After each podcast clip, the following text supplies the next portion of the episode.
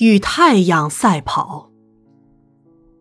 我读小学三年级的时候，有一天放学回家，看到天边的夕阳正要沉落，晚霞一道一道的从山谷升起。我要和太阳赛跑，要在太阳没有下山以前跑回家。我心里有一个声音说。然后，我拔腿狂奔，一刻也不停歇的跑回老家的三合院。我站在大厅的红门外时，夕阳还露出最后的一角，迷离的光影映着红门上的狮头钢扣。我安静的站在厅前，看夕阳一点一点的沉到山的背面，心里长满了感动。跑进厨房。对正在生火烧饭的母亲说：“我跑赢太阳了，我跑赢太阳了。”接下来，我的小学时代几乎都是在与太阳赛跑，在夕阳未落前返家，欣赏着胶原上那绝美的落日。我对生命的美感就是从那时有的。我觉得，如果不比时间跑快一步，就没有空间。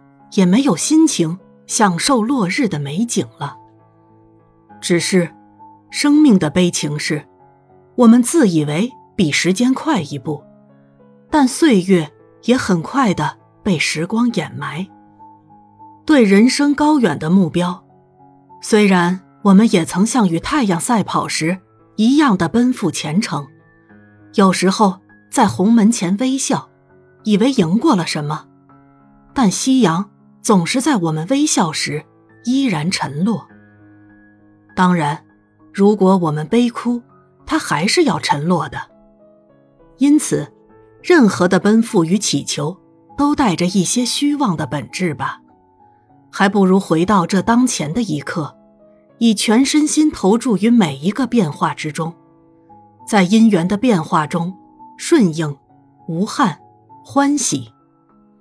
到了四十岁。可能说不出“我跑赢太阳了”这样有豪情的话，但是，我每天起床的时候，第一件事就是对着镜子里的自己说：“嗨，让我们今天来为生命创造一点什么吧。”每天都含着笑意，来与宇宙时空的无情与岁月生命的多变共同运转。那么，在大化中。也会有江上明月、山间清风、岸边垂柳那样的美景不断的映现。我宁与微笑的自己做拍档，不要与烦恼的自己同住。我要不断的与太阳赛跑，不断穿过泥泞的田路，看着远处的光明。